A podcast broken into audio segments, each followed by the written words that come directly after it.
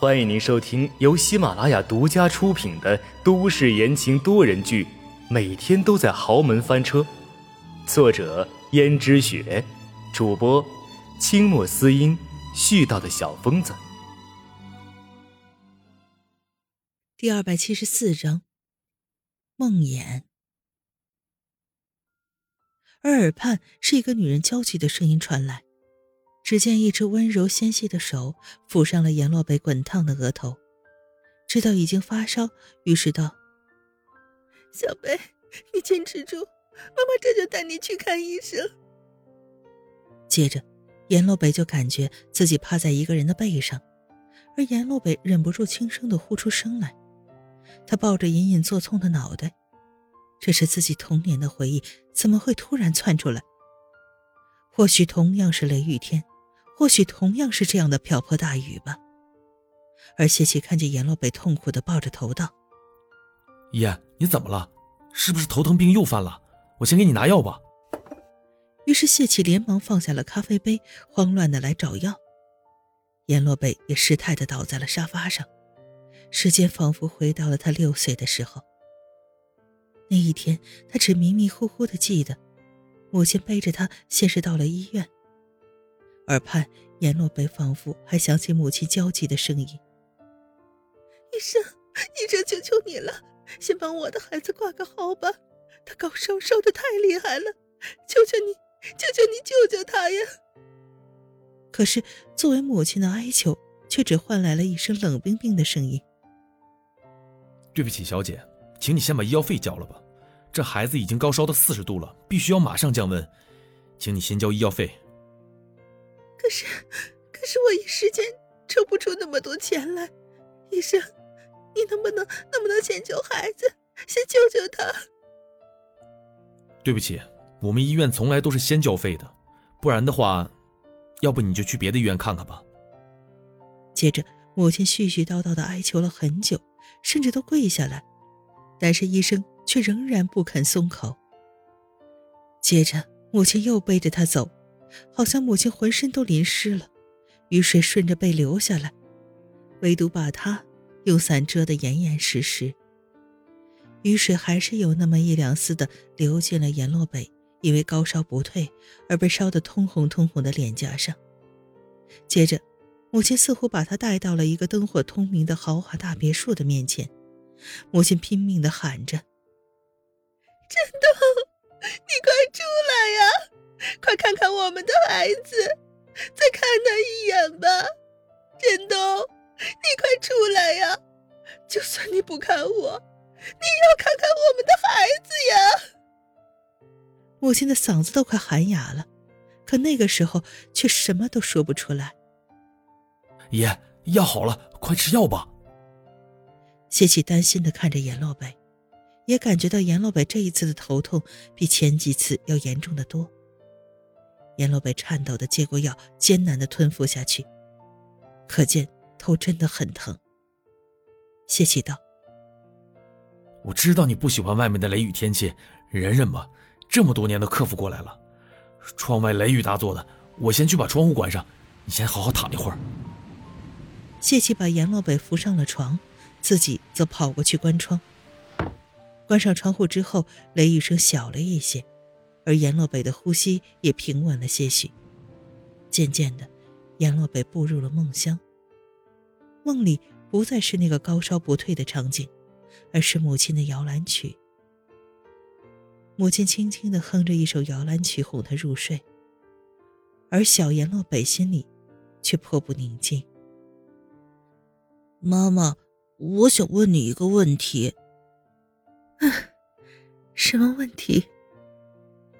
自己那个温柔的、向来只会逆来顺受的母亲，温柔的说道：“为什么同学都有爸爸，而我没有爸爸？”这个问题似乎实在是难倒了母亲。这，这个问题，妈妈，你回答我好不好？为什么别人都有爸爸？而我没有，小北乖，只要你快快的长大，你就会明白这个事情的。妈妈，你就不能现在告诉我吗？我现在已经长得很大了。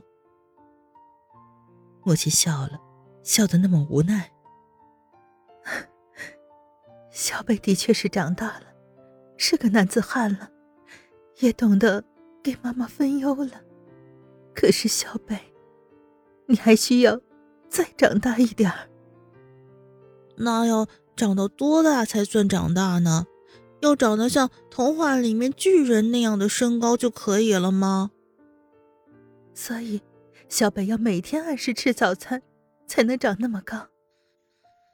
嗯，可是，哪有人能长那么高呢？说着说着，阎洛北那么天真，和母亲说着话就睡着了。虽然他的眼睛模糊，意识模糊，也听到了母亲看着他睡着之后，有那么一声沉重的叹息。那叹息声在黑夜里显得尤为明显。然后阎洛北听到了敲门的声音。平时这个时候，母亲应该睡觉了，而且母亲平日里。寡言少语，深入浅出，很少和人有什么交集。这个时候会是谁找上门来呢？阎洛北的意识十分清楚，但是他却听到了自己均匀的呼吸声，然后就是母亲的脚步声，走过去开门。门开了，一个尖酸刻薄的女声传过来：“那个野种睡着了。”然后母亲急急的分辨道：“小北他不是野种，请你说话放尊重点你无论怎么侮辱我都可以，但是，但是你不能侮辱小北，他还是个孩子呀。”那女人不依不饶的说：“侮辱你？我这是侮辱你吗？你不过就是一个破坏别人家庭的小三而已，你自己不要脸。”还要顾及儿子的颜面吗？一向对任何人都柔声细气，而且性格温和的母亲却生气了。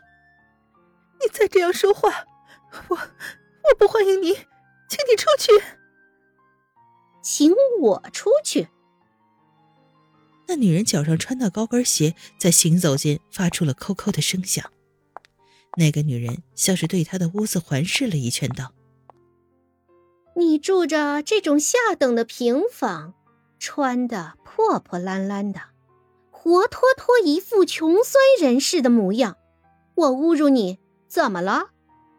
我可是千金大小姐，而你什么都不是。凭你也敢跟我抢男人？我告诉你，我和振东才是名正言顺的夫妻，而你。要和振东少来往，不然的话，我就请媒体曝光你和这个野种，让你们母子俩没法生活在阳光底下。阎洛北暗中攥紧了拳头，可是他知道他什么都做不了。当时的阎洛北并不懂得，他只知道这个女人在欺负自己的母亲。母亲突然哀求的说道：“我求求你。”不要这样，你对我怎么样都可以。是我背叛了你，我不该和陈东有个孩子。可是，可这孩子已经有了，他是我的亲生骨肉，也流着江家一半的血。你绝对不能这样对他。女人的声音越来越尖酸刻薄道：“可以呀，既然你也说他流着江家一半的血。”那就让我把他带走，我会给他受到最好的教育，过最好的生活。不过，他从此以后只是江家的少爷，是我的亲生儿子，跟你没有半点关系。听众朋友们，本集播讲完毕，感谢您的收听。